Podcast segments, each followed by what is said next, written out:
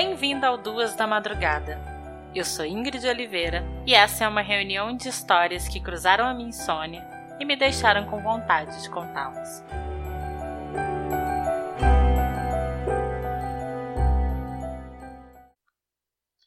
Episódio de hoje: Michael Suango.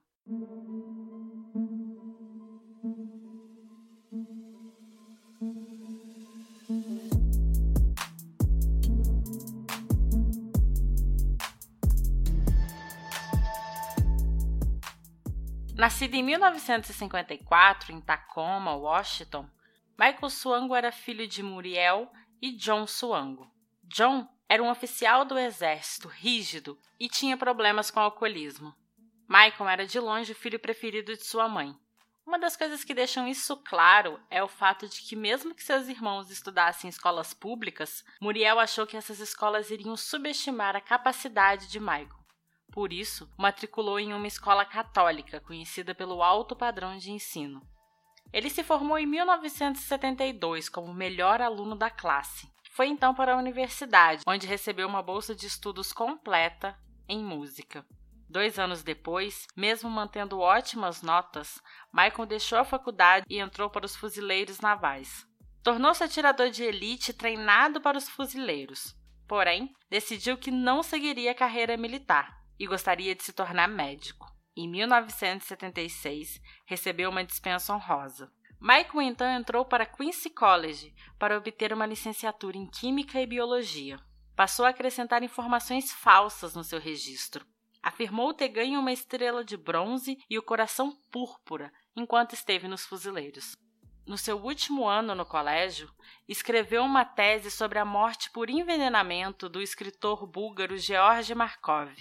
George era um jornalista da BBC que foi envenenado em setembro de 1978. O jornalista estava em um ponto de ônibus, indo para o trabalho, quando sentiu algo cutucando a parte de trás da sua coxa direita. Ao se virar, viu um homem correndo, segurando um guarda-chuva. Horas depois, ele se sentia mal e foi para o hospital, onde piorou e veio a óbito. Na autópsia, ficou provado que ele tinha sido envenenado com ricina, depois dessa pesquisa, Michael Swango desenvolveu um interesse obsessivo por venenos. Em 1979, ele se formou, dedicado a cursar medicina. Ingressou então na Universidade do Sul de Illinois. Era reservado e não fez muitos amigos. No terceiro ano da universidade, ele passou a ter contato direto com os pacientes.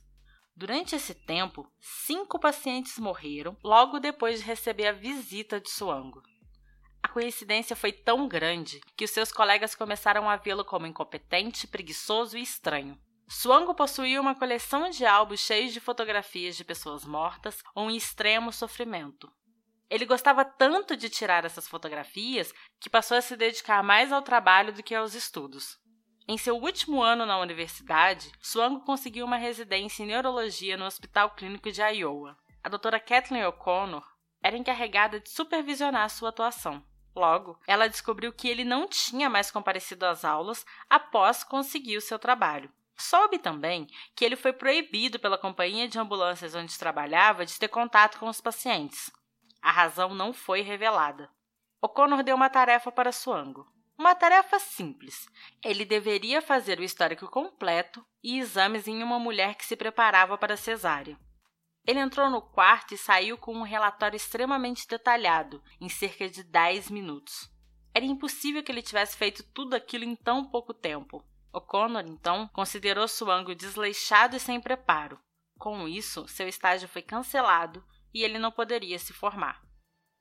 Quando os colegas de Suango ficaram sabendo de sua possível reprovação, Alguns aproveitaram a oportunidade para fazer uma carta contando o porquê de o considerarem incompetente e irresponsável.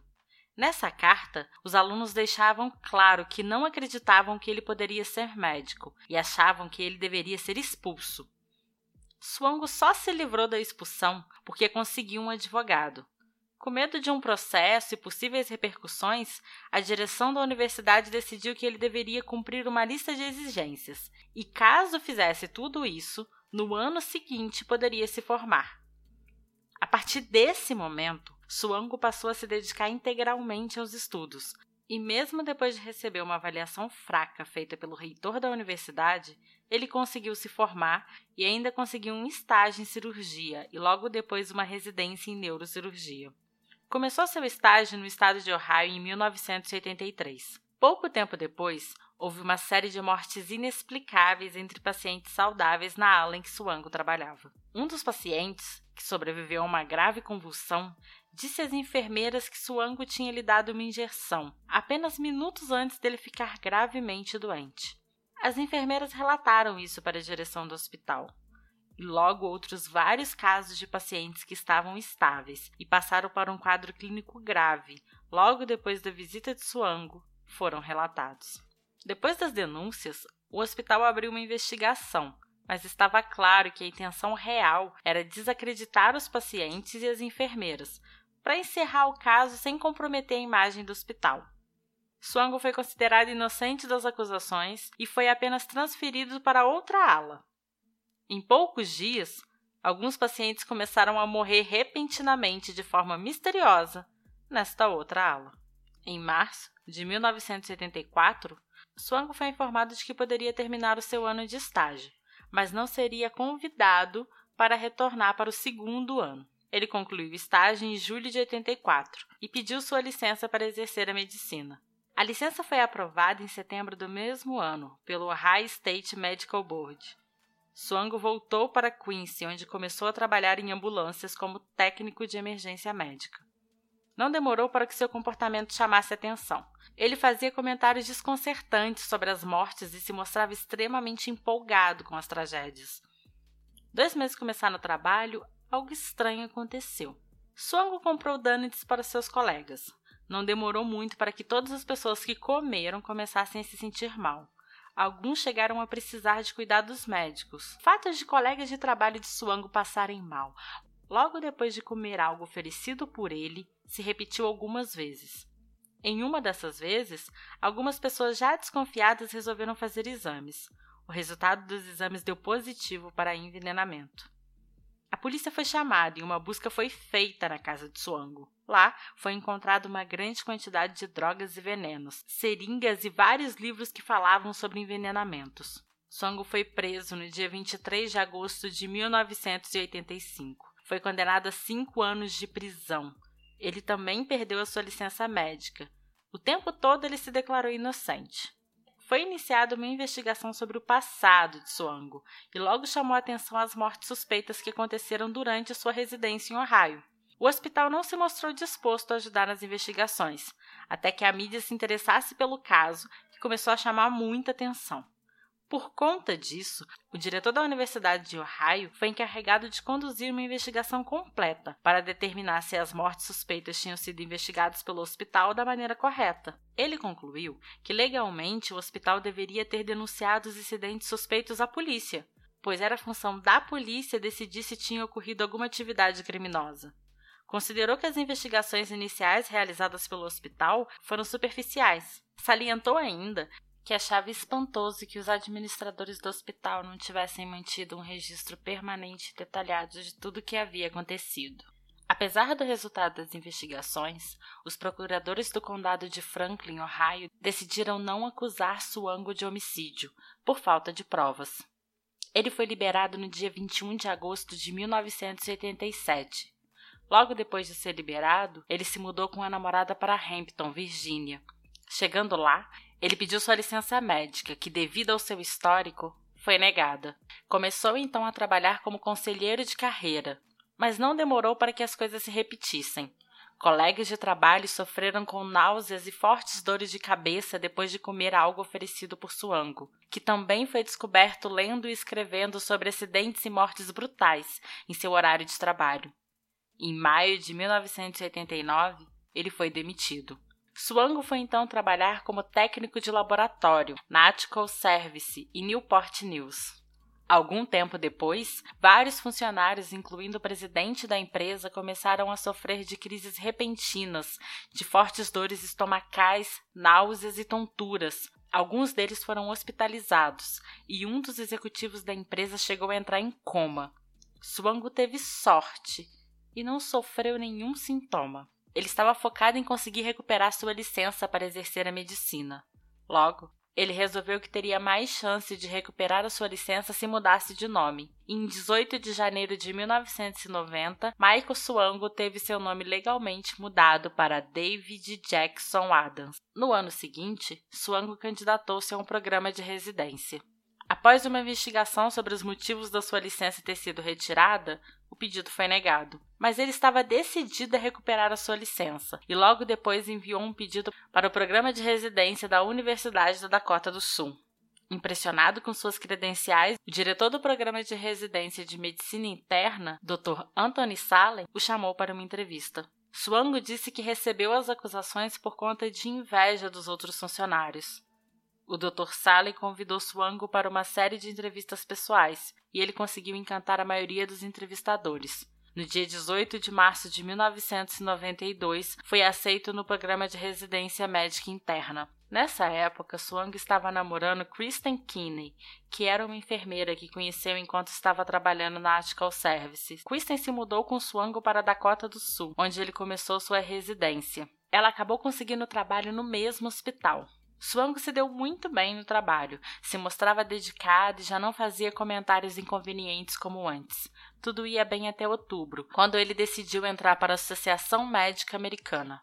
A associação fez uma investigação exaustiva de seus antecedentes e, devido às suas acusações, decidiram entregar ao Conselho de Assuntos Éticos e Judiciais. Decidiram também informar o reitor da Faculdade de Medicina da Universidade do Dakota do Sul. O assunto rapidamente chegou até a imprensa e logo as histórias sombrias de Suango estavam nos jornais. Um programa de TV exibiu a entrevista dada por ele enquanto estava preso e logo ele foi demitido. Quanto a Kristen, ela estava em choque. Alguns amigos tinham tentado avisá-la dos crimes de Suango, mas ela achava que tudo não passava de boatos. Quando viu sua história sendo contada na TV, ela resolveu o deixar e voltar para Virgínia. Mas essa decisão não durou muito tempo. Duas semanas depois, ela foi procurada por Suango e voltou a morar com ele. Pode parecer absurdo, mas com algumas mentiras em seu histórico e cartas de recomendação, Swango conseguiu uma residência no Departamento de Medicina Interna do VA Medical Center, em Nova York. Mais uma vez, os pacientes começaram a morrer misteriosamente. Kristen ficou morando na Virgínia e ela e Swango mantinham contato apenas pelo telefone. Quatro meses depois da mudança do marido, ela descobriu que ele havia retirado todo o dinheiro que ela tinha guardado ao longo dos anos. No dia seguinte, no dia 15 de julho de 1993, Kristen cometeu suicídio com um tiro no peito. Sua mãe, Sharon, culpava Suango pela morte da filha. Ela considerava um absurdo o fato dele ter novamente conseguido trabalhar em um hospital. Escreveu uma carta onde se dizia aliviada porque ele já não poderia fazer mal à sua filha, mas preocupada com os pacientes que tivessem contato com ele. Essa carta chegou até a direção do hospital e, depois de uma pequena investigação, Suango foi demitido. Para tentar evitar que outra instituição médica fosse enganada por Suango, Sharon enviou carta para todas as escolas médicas e mais de mil hospitais e escolas do país, avisando-os sobre o passado de Suango e suas táticas sorrateiras para conseguir admissão. Sabendo que estava sendo investigado pelo FBI por conta de falsificação de documentos para conseguir emprego, Suango sumiu das vistas de todos mas em julho de 1994 foi descoberto que ele estava usando o nome de Jack Kirk e estava trabalhando em uma instalação de tratamento de águas residuais. E assustadoramente, Swango tinha acesso direto ao abastecimento de água de Atlanta. Por conta do seu envolvimento com envenenamentos, a empresa foi avisada e ele foi demitido. Foi descoberto que, mais uma vez, tinha conseguido trabalho usando documentos falsos. O FBI emitiu um mandado de prisão, mas Suangwa não foi encontrado. Ele sabia que deveria sair do país, então alterou suas referências e enviou a sua candidatura para uma agência chamada Options, que ajuda médicos americanos a encontrar trabalho em países estrangeiros. Conseguiu emprego e foi enviado ao Zimbábue. Chegando lá, ficou claro para todos do hospital que Suango tinha dificuldade de executar até mesmo procedimentos básicos, por conta disso, ele foi enviado para fazer um estágio e receber treinamento por cinco meses e depois retornar para o hospital. Durante o treinamento, Swango foi considerado brilhante e dedicado, mas quando voltou ao hospital ele parecia sempre irritado e fazia as coisas de forma desleixada. não demorou para que alguns pacientes começassem a morrer de maneira misteriosa. Alguns dos pacientes que sobreviveram disseram que Suango tinha ido até os seus quartos e lhes dado injeção. Algumas enfermeiras também admitiram ter visto Suango perto dos pacientes, poucos minutos antes deles morrerem. O diretor do hospital contatou a polícia e uma busca foi feita na casa de Suango e revelou centenas de drogas e venenos. No dia 13 de outubro de 1995, ele foi demitido.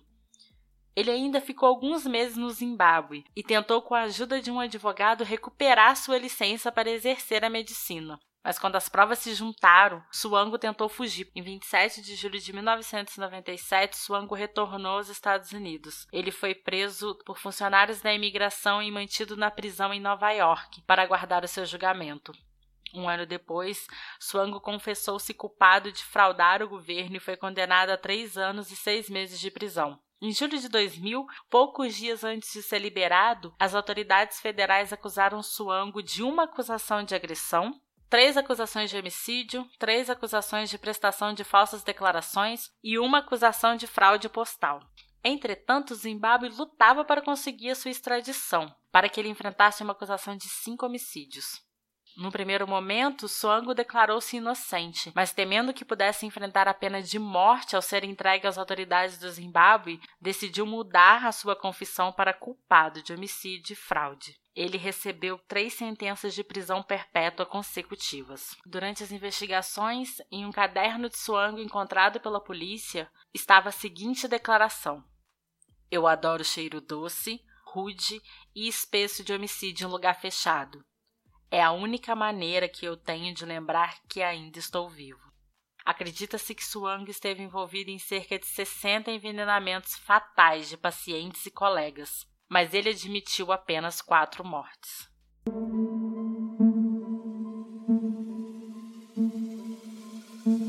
O Duas da Madrugada é um podcast e está disponível no Deezer, no Spotify ou em qualquer agregador de podcasts. Tem alguma sugestão? Nos envie nas nossas redes sociais. No Twitter, arroba Duas da Madrugada. E no Instagram, Duas da Madrugada Podcast. Até a próxima.